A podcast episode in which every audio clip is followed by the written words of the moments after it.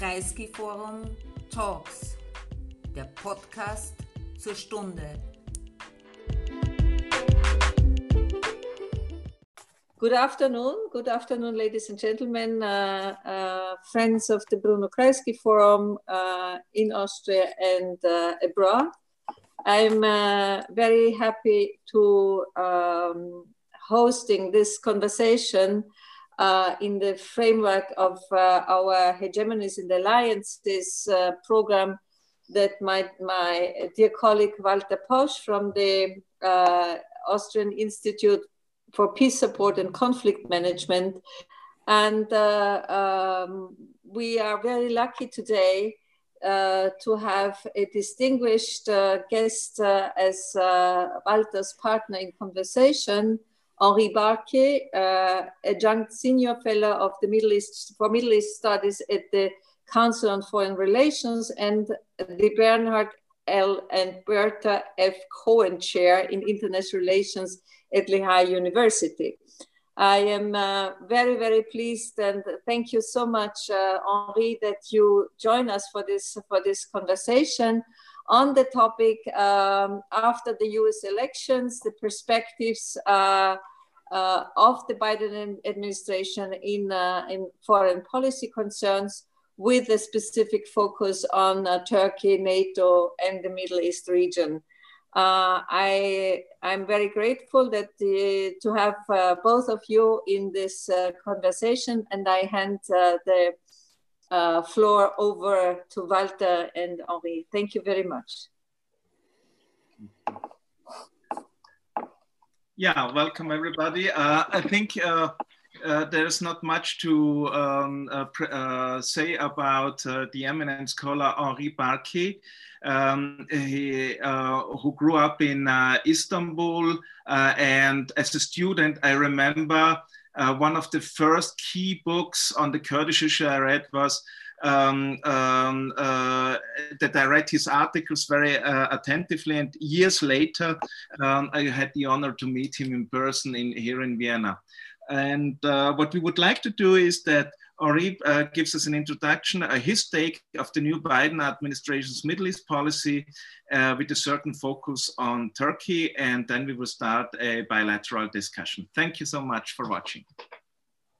Henri. Uh, Walter, thank you very much, and to thank you very much for inviting me to to this forum. Uh, I wish we didn't have COVID and we could have done it in person, but such is life. Um, so what I will do is talk a little bit about the incoming uh, Biden administration. We don't know much about it, so I'm not going to speculate too much.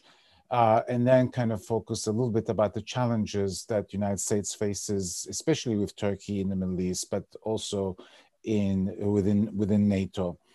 So um, you know, the Biden administration came to, has was elected, uh, and to the great relief of I'm sure many people in in Europe, and and most people are focusing these days on what the Biden administration will do with Iran, the famous Iran um, uh, deal, and um, and of course the return to international institutions, organizations that uh, President outgoing President Trump had pulled out of, and of course everybody also is ex expecting a major change in tone uh, coming from Washington. And I think uh, Denmark can be um, happy to hear that the United States is not going to buy Greenland anymore from uh, from from Denmark. But um, so in addition to the change in tone, right, President Trump has always attacked the Europeans for not doing enough. He clearly didn't care much about alliances and not much, uh, even less probably about um, NATO. But you know, debate when you look at the Biden administration, now we've seen some of the people who have been um, appointed. They're all essentially centrists. Uh, Biden himself is a centrist. Uh, somebody who believes in international institutions, somebody who believes in international uh, cooperation, and that has been really his life. Um, uh, in terms of foreign policy. Um, I think the big issue here and uh, is until now, in last four years, we really did not have a foreign policy that was based on on a vision, on, a, on, a, on an approach, on an ideology. Yes, Trump talked about America first, but in reality, American foreign policy was kind of episodic, going from one issue to another, and mostly to to satisfy the president's own ego and personalistic ambitions. I mean, from the failures in North Korea to even the Abraham uh, agreements that are genuinely a success, but could have come anyway without by uh, without um, Trump. Nonetheless, these were all essentially designed to make Trump look good rather than part of a kind of long-term American foreign policy. And in fact, the big issue that confronts the, the Biden administration is what vision is it going to, to, to, to push? What vision is it going to, to adopt?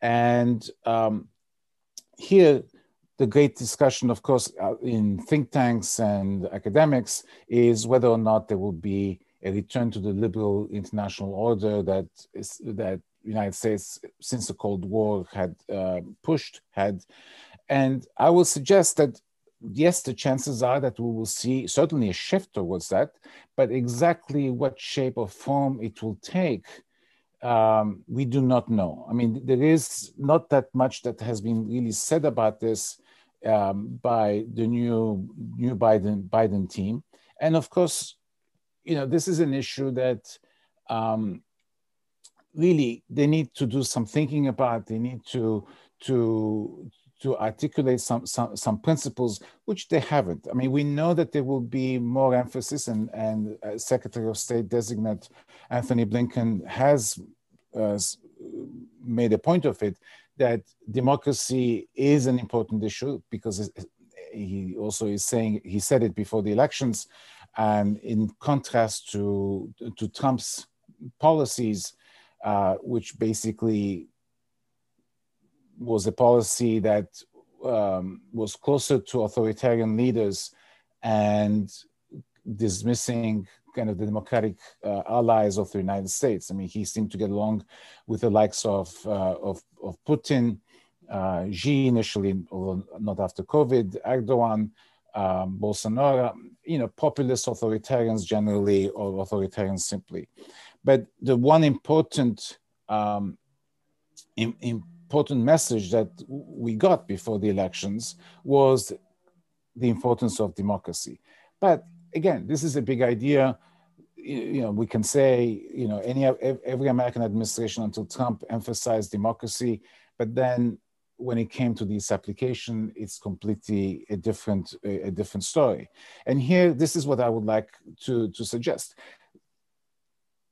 Any administration coming to power, especially at this time uh, in, in global history, is going to be confronted with a whole series of, of crises or serious issues, right? And there will be obviously governments that will basically try to test the new administration's uh, guardrails and see how far they can push the new administration.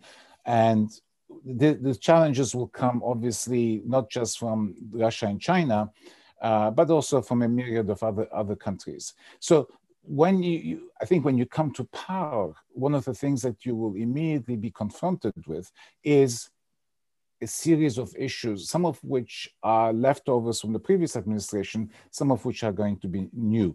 And the new administration will essentially start dealing with them.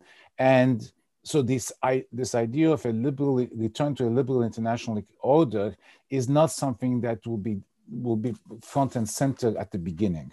So, so what I would like to do is kind of look at some of the some of the shall we say issues that uh, the new administration will face, and, and I think Turkey among them is is one of the most impo- important ones.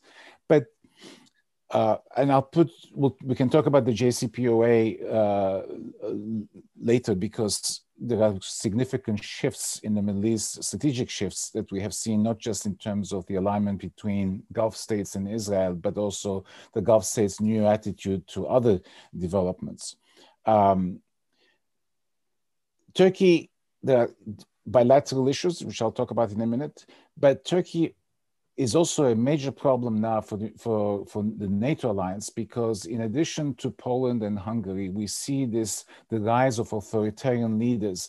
And I was looking at the at the NATO Charter, and one of the things that the NATO Charter says um, is, uh, oh, sorry, in the preamble of the NATO Charter, it talks about the principles of democracy, individual liberty, and all of these things obviously are eroding very, very quickly in these three countries. And this is a challenge to, to, to NATO. And the challenge to NATO uh, is also coming from the behavior of some of these countries, but and uh, how they act within the uh, NATO um, confines. But we saw last year, approximately a year ago, from uh, uh, President Macron of France basically saying that NATO was dead, brain dead, I'm sorry. Um, that he was not just attacking uh, President Trump, but also criticizing President Obama for focusing too much on the Pacific at the expense of the NATO alliance.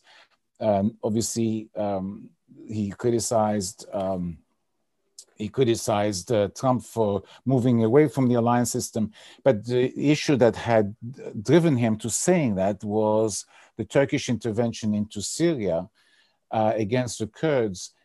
Not only was he uh, upset about that very fact, but it was also the fact that here are here is a NATO country engaging in a military operation in which other NATO countries have troops and, and interests, and there was absolutely no coordination, as if the NATO alliance did not really matter to the Turks. And this is what kind of prompted uh, President Macron to kind of raise raise the alarm. And as a result of this, we have seen essentially a major change in the in Fr French behavior, where France now has taken a much more important role in Eastern Mediterranean and the Mediterranean, both on the issue of uh, Greece, Turkey, and Cyprus, as well as uh, Libya. And we almost had a confrontation between a French war uh, and a Turkish uh, um, frig two, two frigates um, some some months ago, which was actually pretty dangerous because it could have led to a firefight.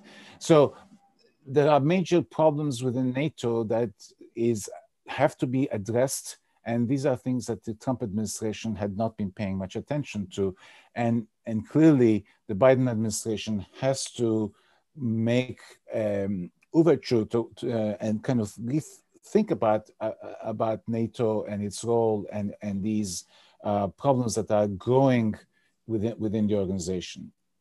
Now, let me kind of focus on Turkey. The, Turkey is interesting in, in many different respects. One is between Turkey and United States, you have a number of major issues, and I'll, I'll deal with some of them in greater detail. The first one, of course, is Turkish purchase of uh, S-400 missiles, anti-aircraft missiles from, the, from Russia. Uh, there is the question, of course, of northern Syria and Turkish intervention uh, against the Kurds who had been fighting with the with us and the Western Alliance against uh, the Islamic State. There is the issue of Turkish push in the Eastern Mediterranean uh, against um, Greece and, and Cyprus. The Turks now claim a vast uh, sec section of the Eastern Med as their own economic exclusive economic zone and and and uh, completely ignore other countries' rights in this. Um, there is, of course, the, the question of Turkish intervention in Libya, the, the Caucasus, um, the um, there's a specific uh, problem between the United States and, and, and, Turkey about a bank that was involved in breaking sanctions that the United States has found guilty and is about to impose um, sanctions. And there's also, of course, discussion of sanctions uh, against Turkey in the US Congress. So this is a very um, heavy agenda for any government coming to United States government coming to power. Which of these issues are you going to deal with? And I should add that the real one of the real big problems, and that kind of gets lost a little bit because of all these other foreign policy issues, um, is what's happening domestically in Turkey, where Erdogan has completely changed Turkish institutions. He has made it into a one one man uh, uh, system. But not only is he going against all kinds of opponents. I mean, I was looking at numbers. I mean, 64,000 people have been charged for insulting the president in the last five years. I mean, think of what kind of um, uh, atmosphere you must be living in if anytime you say something, you can be charged for insulting the president and found guilty. But more importantly than that is, I think, what Erdogan is doing to the uh, to the Kurds in Turkey. He's completely um, delegitimizing them. He had actually, at one point, to his great um, credit, sought to have to solve the Kurdish problem in Turkey by talking to to to to, to the Kurds. A Kurdish political party emerged and is now the third largest party in in the Turkish parliament. And what is clear is that Erdogan is about to to close that party. I mean, he has he is sacking all their um, um, mem- all their um, municipal leaders, um, all their mayors who were all elected um, in, in, in in democratic elections. He has the leader of the party, the two leaders of the party, in jail now for four years, and to me, what is very worrying is the delegitimization of the Kurdish language. That so that people used to publish in Kurdish now they they're not not being allowed, and it, it's really a return to the 1930s when you were not allowed to speak Kurdish. Kurdish was an unrecognized language. I mean, this is the language of maybe 50 million people in, in, in the region, if not more. And the Turkish state is now saying this language doesn't exist. Kurds do not exist. I mean, this is back to, going back to the 1930s, and I think this is worrisome because um, it may en- end up, you know, destabilizing Turkey because most of Turkey's problems today can be uh, attributed a little bit to to the Kurdish question. But I, have I've I've listed all these problems and I'll focus on one or two, uh, and we we have a time issue. But what here's what is also very important, kind of the overarching picture of Turkish behavior. I think we will see a debate in Washington uh, between those who, who, who want to accommodate Turkey. I mean, this has this is a perennial uh, debate between those who want to accommodate Turkey because Turkey is a NATO member, Turkey is important. We have uh, military bases in Turkey, we have listening bases in Turkey, and we have to somehow get along. And you already started seeing op-eds emerging on, on this on this issue, how important the Turks are. We shouldn't push them very hard, and so on and so forth. And there was another faction that will suggest that um, maybe not in exactly in these terms, but that Turkey has become a revisionist power. That Turkey is trying to change the order in the region and is trying to establish itself as a hegemonic, um, a local hegemon, if you want. And this is something, by the way, that Erdogan had telegraphed almost from the beginning of uh, when he came to power that that he, he thought that the international system was unjust because it was based on five five permanent members of UN Security Council, and that he thought that countries like Turkey should be should have a role in deciding the, the world order, and he saw himself and Turkey as a leader of the Muslim world, in part because of Turkish um, uh, uh, dynamic industry, uh, Turkish military power, Turkish alliances, uh, the European project, obviously, of Turkey at the time, and now what you've seen in the last decade or so is a policy by, by Erdogan to push and continuously push its allies, its its its um, adversaries in the region, and he Erdogan pushes until he gets stopped. And I would say for the last maybe half decade, if not more, there really has not been a pushback against against Turkey. So he has gotten away with a whole series of things because of this argument. Turkey is too important to to to and should not be alienated, and therefore Turkey gets away with a whole series of things. I mean, I'll just you know, just one little example. I mean, three members of the American um, uh, diplomatic uh, staff in Turkey, admittedly, three Turks. Uh, these are people that the U.S. embassy uses uh, to to do translation, to to do liaison. Three of them were arrested and put in jail. One of now one has been released, but and the U.S. government has been unable unable to to say to the Turks, you know, these are our folks, right? And when when Erdogan sees that United States essentially has been powerless in terms of pushing back, he pushes uh, he pushes further. And I want to use here the S400 crisis as an emblematic one because the S4, S400 crisis is probably one of the one of the first ones that the Biden administration will be confronted with. Why? So the Turks bought S400 missiles from from Russia. Why they did it is to me a little bit of a um, question mark. I don't understand why they did it. The only hypothesis I have is that after the coup attempt in 2016, where supposedly Turkish Air Force jets bombed certain parts of Ankara, including the, the parliament building. Um, I think Erdogan and his cadres have decided that the Gulen movement, to whom he attributes the, the, the coup attempt, was in cahoots with, um, with the Americans, and that the Americans probably helped the coup attempt. So there is this deep, deep, deep, um, should we say, distrust of the United States.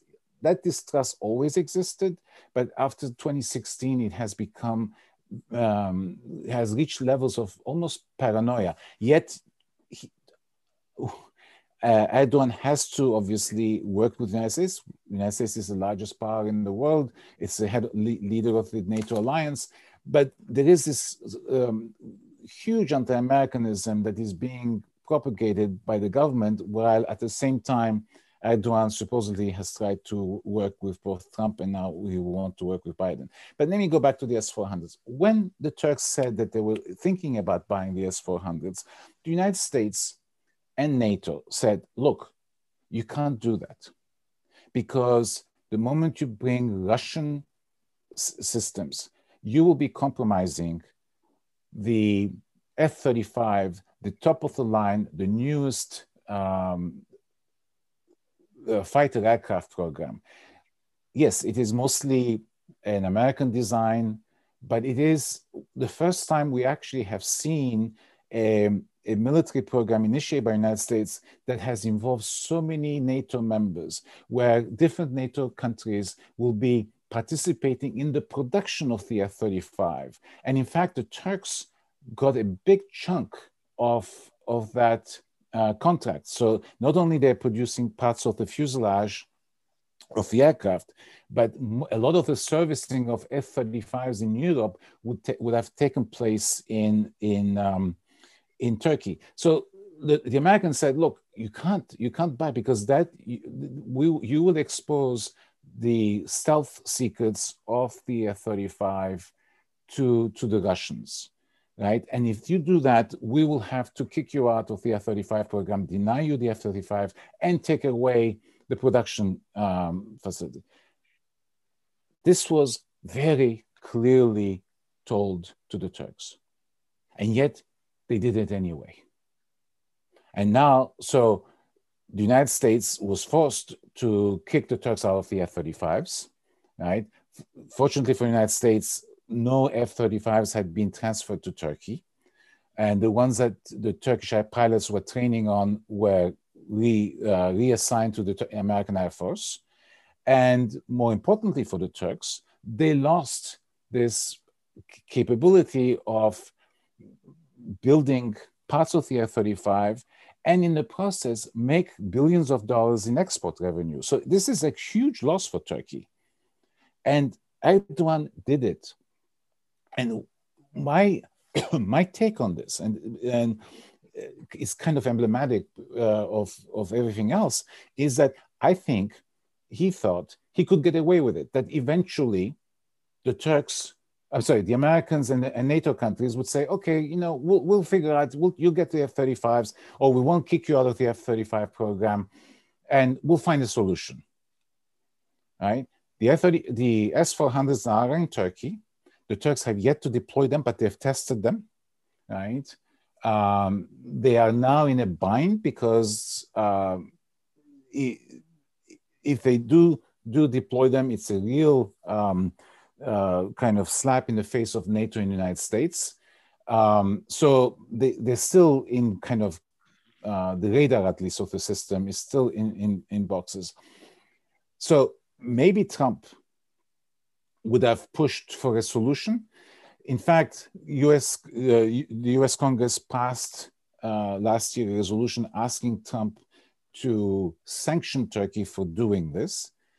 Um, Trump refused to do it, but the new uh, National Defense Authorization Act has a, a, an amendment that says the, you know, that the, the President of the United States has to Im impose sanctions on Turkey. So the mood in, in, the United States has really turned against Turkey, at, in, both in, in public opinion and in in Congress. And it has to do, of course, not just with these problems that the United States and Turkey uh, have, or the Turkish actions in the in Eastern Mediterranean against Greece and Cyprus, but also the authoritarianism of Erdogan.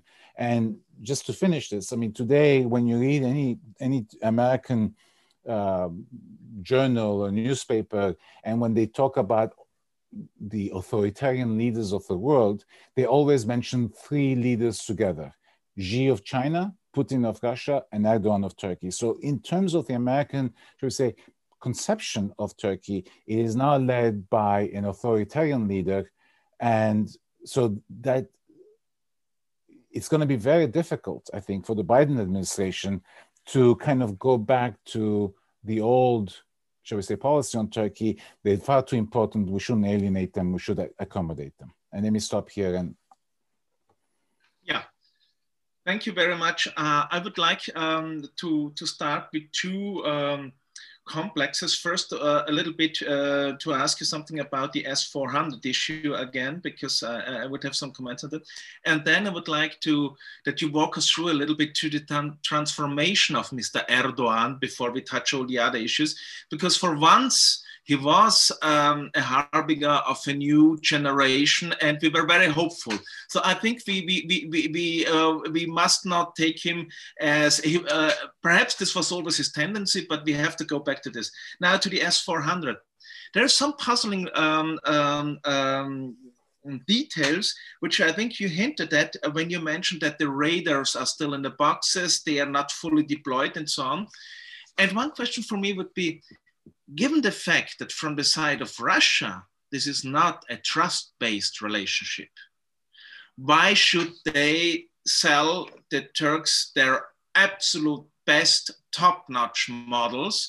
They know when they sell anything to Iran, that won't leave Iran. But that's another issue. Iran has no good relations with the US. It has, and even the Iranians have got these old, or rather older S300s. So, but they are not afraid that there's a transfer there. But sending it to Turkey, uh, would this mean in all earnest that uh, the, uh, the Russians would hand over the keys to their top-notch technology to the Turks? Or would it be something which we saw in the 60s and 70s when the Turkish army was just modernizing, where you would have the radar engineers and the, the crews of the missiles being British or Americans, which were deployed back then in the 60s and 70s? You remember the wave of terrorism in the 1970s was uh, directed against radar engineers in Ünye and, uh, uh, and elsewhere. So, so I'm, I'm wondering uh, all the time, Uh, oh, do you know more about what kind of quality the Turks received from the S-400?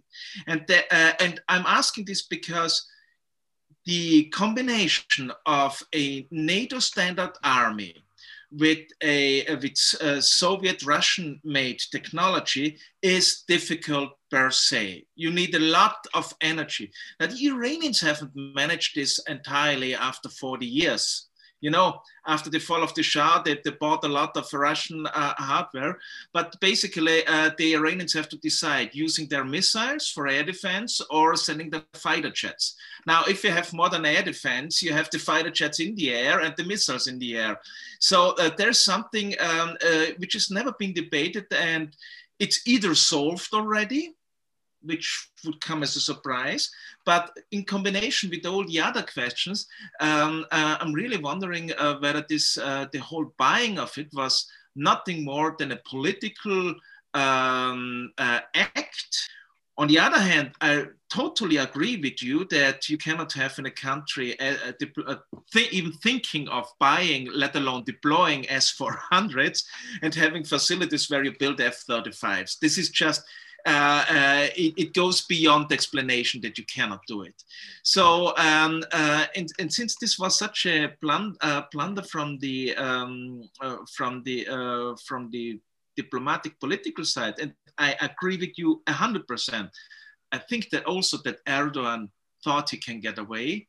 Why? Perhaps he didn't take it all too seriously. He doesn't really like the army with all the blah blah, the plaster notwithstanding. But he's not a fan of the army. Just look how he treats the presidential guard, where uh, he was always more on the side of the police. Um, he keeps the army busy. Look at uh, at um, Admiral Yaycı, the hero of Libya, who immediately got sacked when he returned. There's no heroic welcome for any general coming from Syria or Iraq or so. Uh, it, it's quite a strange relationship. So, if this assessment uh, is right, then it would be much more serious because it would reveal Erdogan as a much bigger and a much more irresponsible gambler rather as a gambler than an audacious politician. So um, it was a lot of uh, que- uh, question and comments. Let me hand it back to you. Uh, no, th- look, this is interesting. Uh, uh, let me. Uh, I don't exactly know where to start, but let me just start with the notion of the S400 staying in Turkey and a return of the Turks to the F 35 program the problem is that now there is absolutely no trust between, on this issue, between the Americans and the Turks. This is not to say that the Americans and Turks don't talk to each other. They talk to each other all the time through all different kind of channels, right? And military, diplomatic, etc. I mean, these are two countries that have been allies for a very long time. But fundamentally, Turkey is not going to be allowed to go back to the F 35 program because you cannot trust Erdogan to, if he says to you, oh, yes, the, I bought the S 400s, but they're going to stay forever in, in, the, in the cases and I'm never going to use them uh, and I'm never going to deploy them. And so the United States will bring back the Turks in and give them the F 35s, and suddenly Erdogan will decide, oh, you know what? I think I should use the, the, the S 400s. This is a too big of a risk for the United States to take. Yes. Maybe 15, 20 years from now, when the F 35 is already a kind of a has been aircraft and there's something else that's coming down the pike, maybe then. But I don't see in the near future how this problem is going to be is going to, to be solved. Why buy it from Russia? What you said is, is absolutely correct. I think it was part of a demonstration of Turkey is independent. Turkey, yes, is a member of NATO. Turkey is an ally of the United States, but Turkey can do whatever it wants. Right? Turkey is a big power, and if it's going to if it's going to impress the region, right, the the, the Eastern Mediterranean and, and, and the Middle East, that um, you have to take Turkey seriously, is by showing that Turkey can stand up to the United States Right? So buying the S400s was really an act of, um, in some way, standing up against against the United States. It was a message, not necessarily to, to the U.S., a message to the other, to, to a message east, if you want. Now, mm-hmm. is it is it possible, as you imp- implied? that the agreement between Erdogan and Putin is a political one in the sense that maybe maybe Putin forced him to to buy it you remember the Russians, uh, the, the Turks had in 2015 shot down a Russian aircraft in Syria. The Russian reaction was very swift and very harsh. and the Turks had to basically apologize.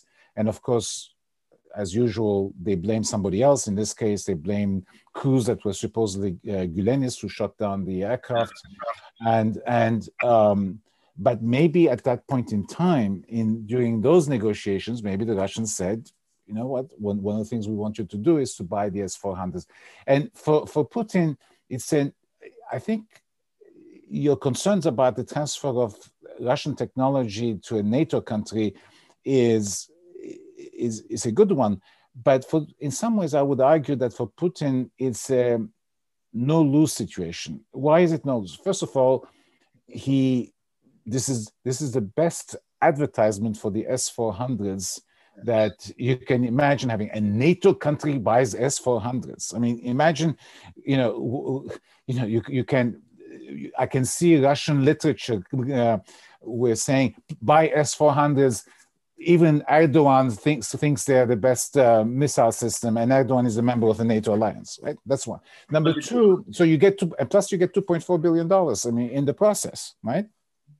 And number two is, of course, the for Putin, it's a way of putting a uh, kind of manipulating, if you want, the American-Turkish uh, relationship, because clearly this has created a problem in the in the relationship, and he's sitting in Moscow and laughing at this and saying, you know, thanks, you know, because of my sale to to the Turks, now there is the, the Americans may impose sanctions on Turkey, right? uh, US is going to impose sanctions on a NATO country, right? And this is going to come about because the Russians managed to say, sell these S-400 missiles. I mean, so and from that perspective, I think uh, the risk of losing some of the uh, intelligence of the S-400, so to say, secrets, is not that. Um, that risky. Besides, you know, the United States and the NATO alliance have had access to the S-300s for now since 1998, and um, so they know quite a bit about, about I'm sure, about the S S-400s. Um, do you want me to shift to Erdogan?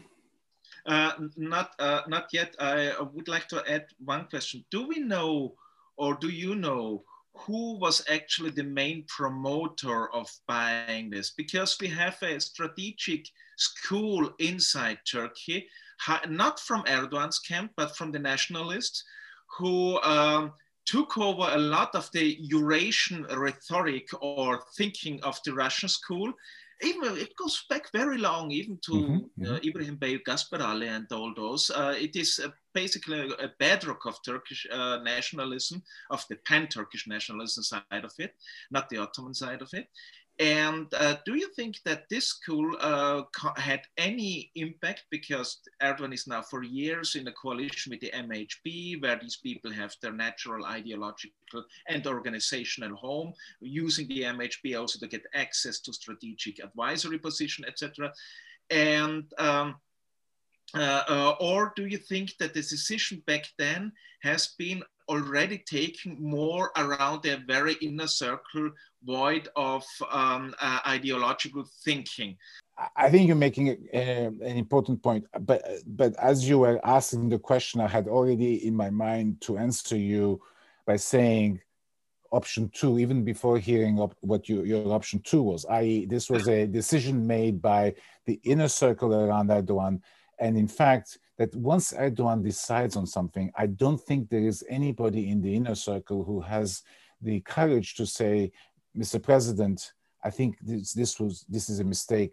We, this is going to create problems for us in the, in the future with the Americans, with NATO, because everybody defers to him. I mean, and you see that anybody who criticizes Erdogan, even remotely, gets punished. I mean, this week we've had two senior, two senior, Bülent Arınç, two senior, and also uh, Aslan, uh, Ismail yeah. two people who are who have been with Erdogan for decades, right? For being with Erdogan from the beginning, were just kicked, and and and uh, just because they said things that he does not did not like. It's not that they they went against him; they just criticized a little aspect of his. So mm-hmm. the reason I don't believe in the first part, or your first hypothesis, is because Erdogan is so sure of himself, so mm-hmm. confident, and yet he can manipulate the, uh, the Eurasian folks. Now, the relationship with MHP is slightly different. The relationship with MHP is one in which he now depends a great deal on oh. Because he doesn't have a majority on his own in parliament. So he needs, he needs, even though this is a presidential system, but you know there is something to be said about um, parliament, at least as an image.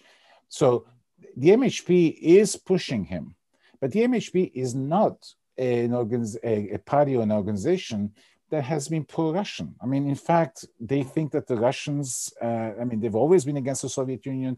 They think the Russians usurp Turkish uh, territory, Turkish um, Turkish people who live in, in right. So there is no love lost between the nationalists and and and, and the Russians, right? So the Eurasianist block is, I think, a little bit smaller. We should not put MHP in that in that uh, in that line, in that group, right?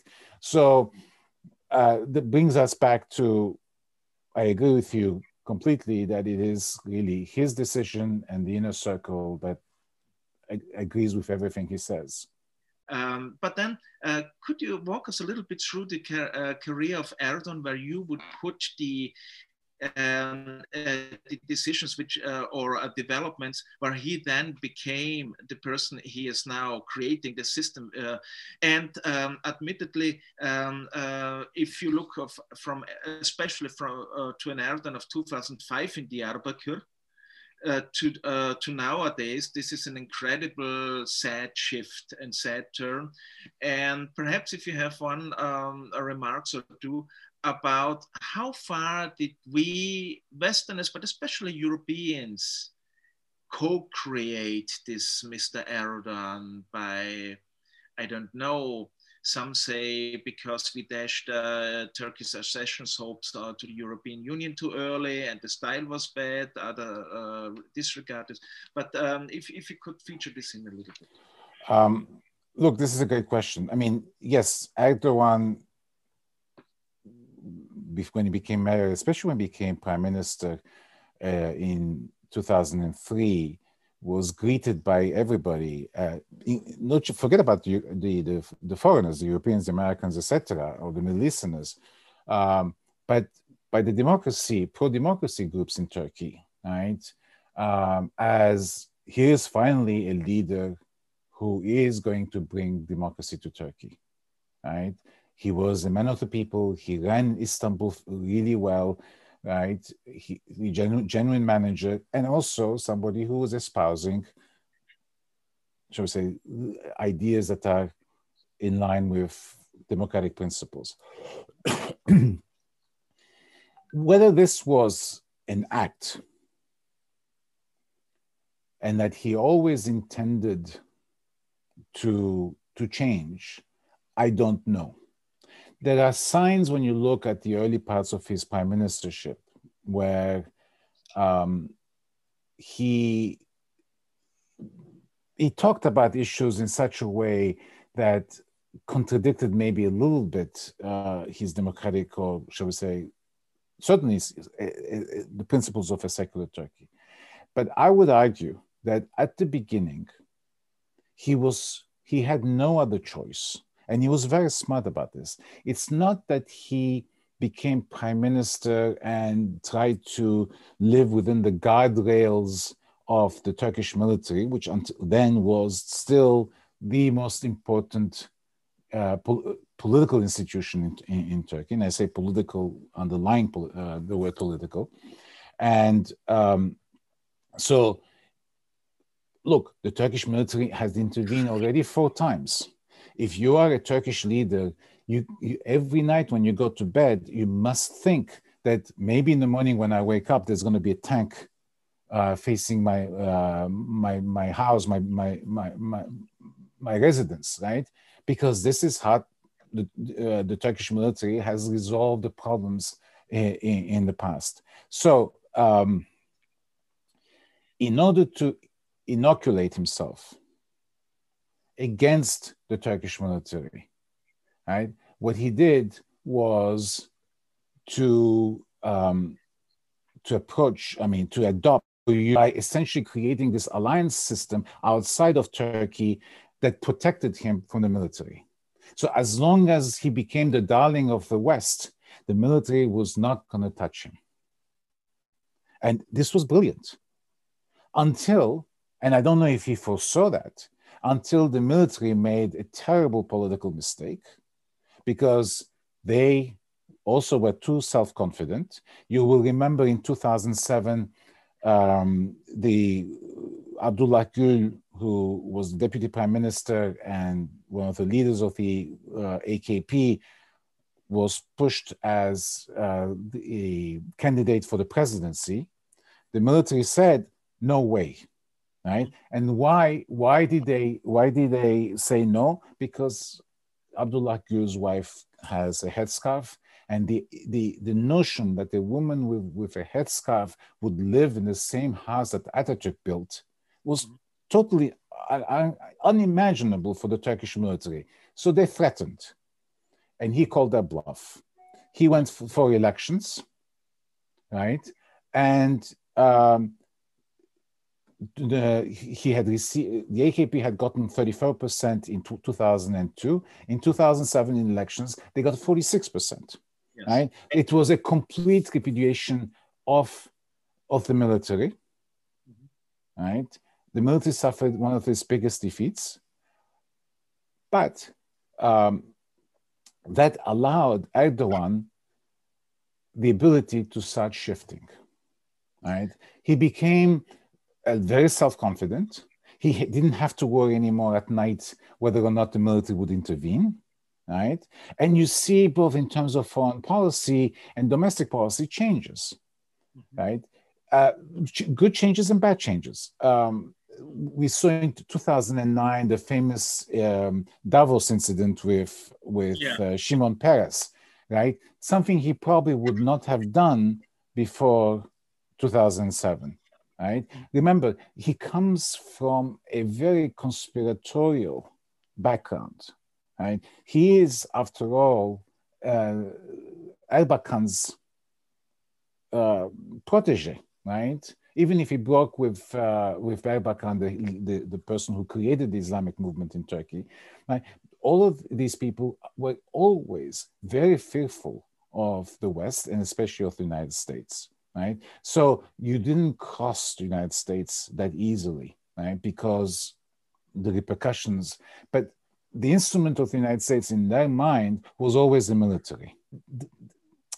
Things have changed in the sense that Erdogan is much more self confident. And in terms of your question, whether or not he always intended to, I think the answer is yes, but yes, in the sense that that's what he wanted. I mean, he has a vision. Unlike most leaders, Erdogan has a vision for himself and for Turkey. The two, the two are completely tied to each other.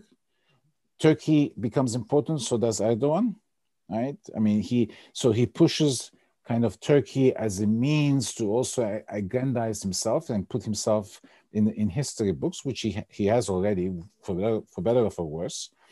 Uh, but he could not have calculated that he would be this, this successful, right? It isn't until 2007, when the confrontation with the military took place, that he realized that the doors are now open that he can do anything he wants. And you see slowly the shift. Puzzling when you saw the first footage in Turkish TV when Erdogan comes uh, back. Well, people are waiting. It takes hours before he lands. So people are waiting at the airport. Now, what you would find was uh, from their um, groups which were ideologically totally opposed, I found the symbols, the last of the 1970s organizations. I think uh, I remember even the DHKPC uh, uh, mm-hmm. flags, uh, which is a, terror, a left-wing terror organization. Anti-imperialists, uh, some uh, luminaries from the 68 generations, and a lot of Islamists of various branches, which I always thought we will never see in Turkey, but here they were. And um, this was also something which I um, um, which which you uh, mentioned before, this attitude. Um, to say that the uh, United Nations is not a fair organization because they're only the permanent five. Well, any Iranian student would say that because it's the doctrine uh, right. there. And it's about this over years, how would we not see this classic, very strong anti-imperialist trend uh, or th- identity going through uh, because Erdogan never denied it. You just had to had to listen carefully. Mm-hmm. Was this wishful thinking on our behalf? Uh, and it had deep roots. It has deep roots in the Islamic side. It has deep roots uh, with the with the right, uh, um, uh, political right, including MHP people. All this suspicious attitude and so on. I think when you said before. Um, the popularity of uh, Erdogan. He was really halkçı uh, mm-hmm. in, in the Turkish term. But this must have to do with a certain anti-imperialist or whatever uh, you call it. Um, and um, uh, so with him uh, uh, coming with this attitude so blatant and so so openly uh, to power and to the presidency, do you think that anti or critique on Erdogan uh, also will imply um, critique on these ideological stances, um, uh, which because they have so deep roots. Um, or would the another one be somebody, um, or, or, if replaced, uh, would this be some, uh, something that we have to live with? That somewhere in the closet you have a strong anti-imperialist um, um, uh, identity of Turkey? You do. There is always, there has always been an anti-imperialist component to, uh, shall we say, Turkish identity, etc. In part because they were an imperial power. I mean, let's not forget that they are the ones who, for 600 years, ruled enormous amount of territory, and uh, but that um, that when it comes to that, of course, it's amnesia because the Ottoman Empire it was a perfect empire that did mm. everything perfectly, right, except for lost to the West, uh, to the imperial powers. So that kind of uh, de emphasizes, shall we say, the imperial nature of the Ottoman, Ottoman, Ottoman Empire. But I, I digress. What you what is very important to understand today, I think, is that when you look at Erdogan's discourse, whether on its on interest rates, because there's this foreign interest rate lobby, or the US, or the Europeans, the way he addresses uh, attacks the likes of Macron or, or any other leader kind of dismisses them. But this is in part because he has been in power for 18 years. Yeah, yeah. So anything that happens today, whether it's COVID or the economic issues, it's his responsibility. He cannot blame his predecessors, right? Mm-hmm. So what do you do in that situation? You blame the, the, the, the outsiders, right? And the outsiders then become essentially a, a, a, a very convenient foil. But at the same time, right? It does engender or it strengthens, if you want, the quote unquote anti imperialist um, sentiment in Turkey. But what I'm saying, but what I would argue here is this anti imperialist sentiment in Turkey is in is a little bit like the populists or the Trump supporters in the United States. I mean, it is a little bit manufactured. It doesn't mean that it's not real. It doesn't mean that it's not long lasting, but it is manufactured and being manipulated very carefully uh, by Erdogan. That's his only, only, shall we say, and the Kurds, of course. Now he's using the Kurds uh, for the very simple reason, the same, same, I'm sorry, for the exact same reason, i.e., by delegitimizing, by making them the enemy.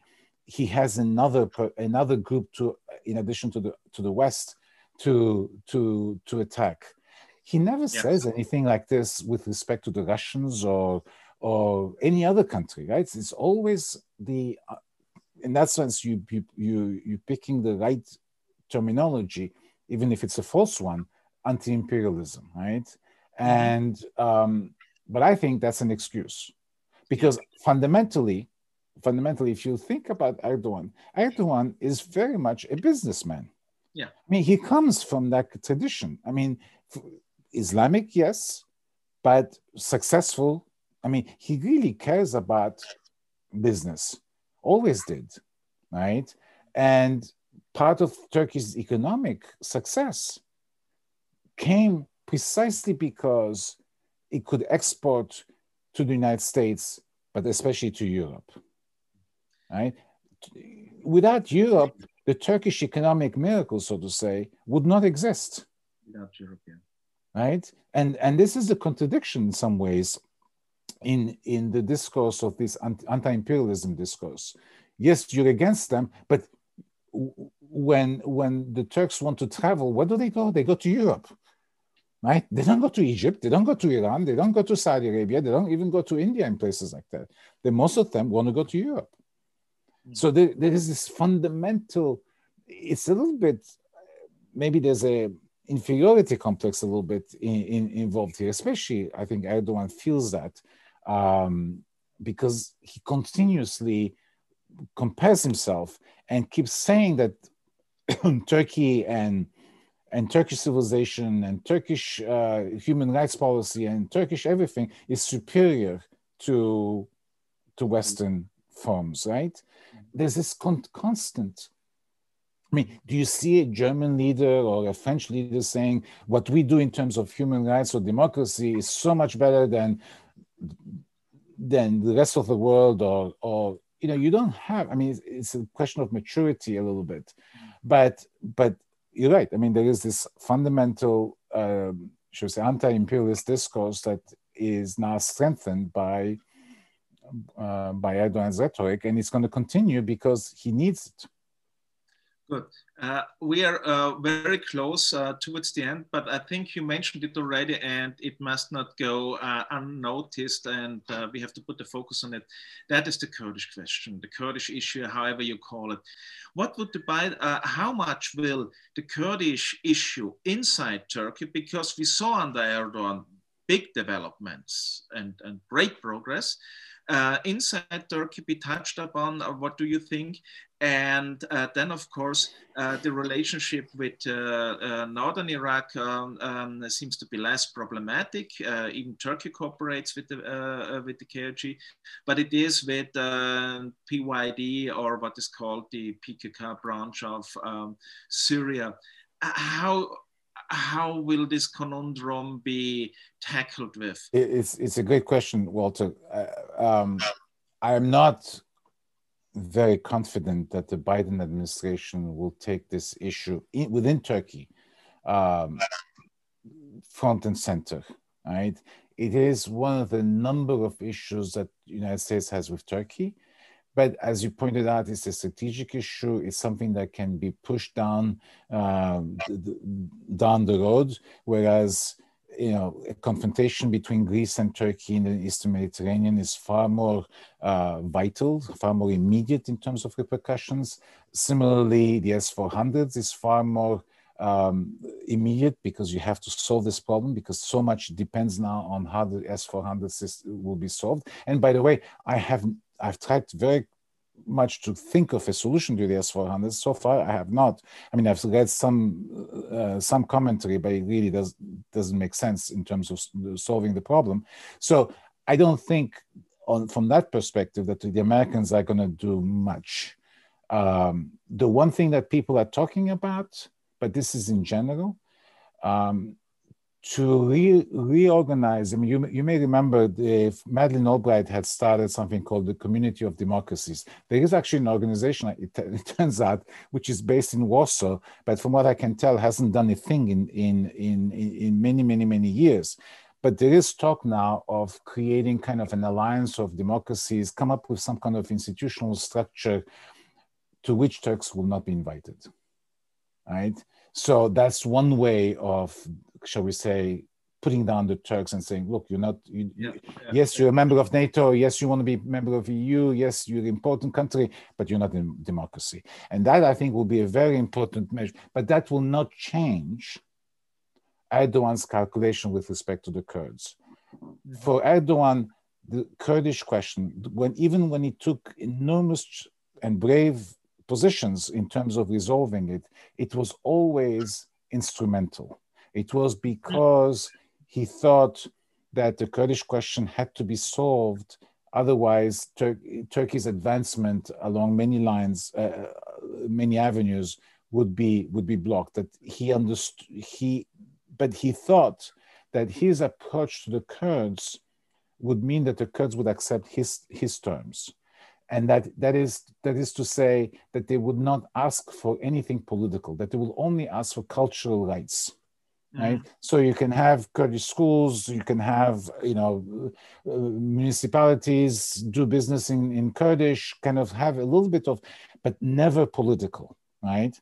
But when he realized that the kurds wanted more not independence not separation but political rights and that became crystallized in, the, in when hdp became so powerful as a political party right? That he turned around and of course, with what happened in Syria, and I'll come to that in a minute, um, he he turned against against the Kurdish question. And now, what I fear is that he's going to ban the Kurdish party, the HDP, and go for elections, because HDP is the one um, party that essentially prevents him from assuming a majority in parliament.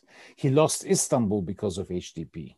Mm-hmm. And HDP, being the third largest party, means it has actually more members of parliament uh, than the MHP, right? And so it's a bulwark against Erdogan getting a majority in, in, parliament. So if he bans a party, then he thinks he's going to get uh, a majority, right? So that is what it's, it's, votes would get lost because right. either they it's very hard to imagine that they go for the CHP, especially in the traditional Kurdish areas. Right. Yeah. Well, that's so, an old game, an old trick. Right. Exactly. Exactly. But so, how United States would engage? I, you know, if HDP is is banned, sure, there'll be all kinds of criticisms. I don't think there will be any serious action in the term of sanctions or something like that because we already are going to impose sanctions on Turkey because of uh, um, the, the question of the S400s. But the issue where this will come to kind of a um, decision point is in Syria. Right? Tony Blinken and uh, Biden and all the people around uh, Biden criticized very much Trump's decision to pull out American troops from Syria and allow the Turks to invade uh, uh northern Syria. And in fact, commit atrocities. I mean, they did ethnic cleansing in Afrin, in places like that. They kicked out all the Kurds and brought other people in there. I mean, really, for a NATO country to do to do all this is really unacceptable. You know, Trump Trump shielded Turkey from all these things. So, will the United States increase the number of troops in Syria? Um, will the United States start pushing the Turks to say you, you have to get out of northern Syria? I think it depends on a little bit what the Turks do. There is talk now that Erdogan may try to do another intervention in Syria before Trump leaves. I think that will be a horrible mistake because it will poison the relationship with the Biden administration in ways in which uh, we've never seen uh, before, because it will be uh, seen as taking advantage of, uh, of, of, the interregnum. Um, but, but clearly, the, the situation in northern Syria is not sustainable. There aren't enough Syrian Kurdish troops because they've suffered great casualties, not just against ISIS, but also against Turkey. There are these huge um, uh, prisons that they, they control that, uh, you know, we've seen continuously breakouts from those prisons because it's impossible to have, I think Al has 40,000 uh, detainees in there. I mean, you, they, need, they need help right? And I suspect one of the things that the Biden administration will want to do is, at the very least, help the Syrian Kurds. Right? In what shape, form that takes, I don't know. It may mean sending surreptitiously, maybe more American troops, and also give money, give you know, try to alleviate some of the burden that the Kurds have. It has to be done because you don't want ISIS to come back. I mean, the United States and the allies have, and the people in the region have suffered enough and spent enough uh, on defeating ISIS. Why do you want them to reemerge? Because this is like a cancer. You know, you stop you stop the treatment, they'll come they'll they'll come back. And so I suspect that on that issue there will be some movement, and that that will also anger Erdogan and but and kind of to put a, a final uh, point to all of this, the trick for Biden is to be able to say no to Erdogan. Mm-hmm. Right? You say no to Erdogan once, and you say it again, and you say it again. Only then do you will see that uh, he will start changing and rethinking his policies. It's not just one no that will be sufficient. You'll have to say no to him on a, on a whole series of things because Erdogan's strategy is always one step backwards, two steps forwards, right? You make tactical concessions, but then you, you push. Look what's happening in Cyprus now with the two-state solution that he's he's pushing now. It's new. I mean, it, again, just when there is he he's confronting issues with the United States and and and and uh, Europe, he doubles down, right? Because that increases the stakes, and and you have to negotiate with him no longer uh, in the previous um, uh, with the previous parameters, now with the new parameters that he has created.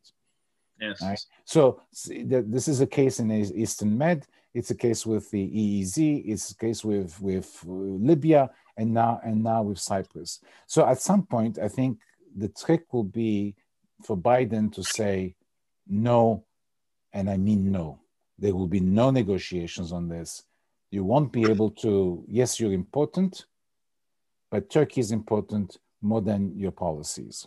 Perhaps um, as a um very uh, final um, uh, roundup when you go back to the to, to the broader picture of the Biden administrations we have dealt with uh, in detail also with, with the Turkey aspect. Um, is it too facile to say uh, that the US are now really uh, re engaging uh, in the Middle East because, in a way, the US was always there and there will be a, a set of new ideas to be expected?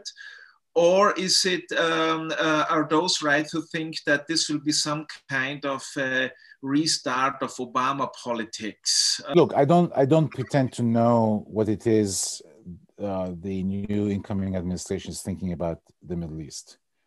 But I suspect that if there is going to be a new policy, Biden policy on the Middle East, right, and you do have a fairly important, you know, strong foreign policy team in place, it will not come immediately. Don't look for the signs now. Look mm-hmm. for signs in a year or maybe even two years from, from now. You know, once they settle, they have to basically, There, it's like there are many, many, many, many fires um, ongoing at the moment, and they have to essentially extinguish the fires before they start thinking about the big picture of why do we have so many fires, right? Um, or why do we have so many so many problems? So they have to essentially um, uh, try to uh, first of all fulfill some of the expectations that people have of them in terms of international institutions, etc. Um, and especially on the economic side. Um, but also, uh, if you are going to come up with new ideas, they take time. Mm-hmm. We've tried so many things on, in the Middle East, right? Now you're talking about the UAE, Israel, Greece uh, axis, so to say, of which is being formed essentially as which its common purpose here is being anti-Turkish. Okay, so Erdogan has one thing he has succeeded. He has, you know, he wanted to change the status quo. He did change the status quo in the Middle East, but not necessarily in the way he may have wanted to, right? And now there is people are sufficiently concerned that uh, they are aligning themselves against against Turkey. So if you have a changed Middle East, then you need to come up with new ideas the old ideas, whether it's Obama ideas or X ideas, Y ideas, not going to work. But you have to give time to the administration to think these things through. Right? They've been out of power for a while, and and the president, the outgoing president, has been, as we know, um, not only uncooperative, but has not really had serious thoughts about what to do about except his own personal preferences. And you, you have this this gap if you want uh, that they have to essentially come to grips with. They have to understand what happened right? And um, and i suspect you know there will be uh, my old office at the state department i used to work there uh, for a little while policy planning should become a very active uh, place where they really that's the place where you, you need to think through some ideas and push them up the chain of command and say look here are the options we should we should think about. And i don't think i, I really do not think that um, they, i'm not expecting revolutionary policy changes but i do expect that there will be uh, there will be new approaches yeah, Henri, thank you so much for this outlook. And I totally agree. We could talk uh, an hour more only about the United Arab Emirates, uh, which is a very impressive player. Perhaps another possibility. I thank you so much. Uh, all you. the best. Stay healthy, stay away from COVID and all the other meetings uh, to Washington. Thank you.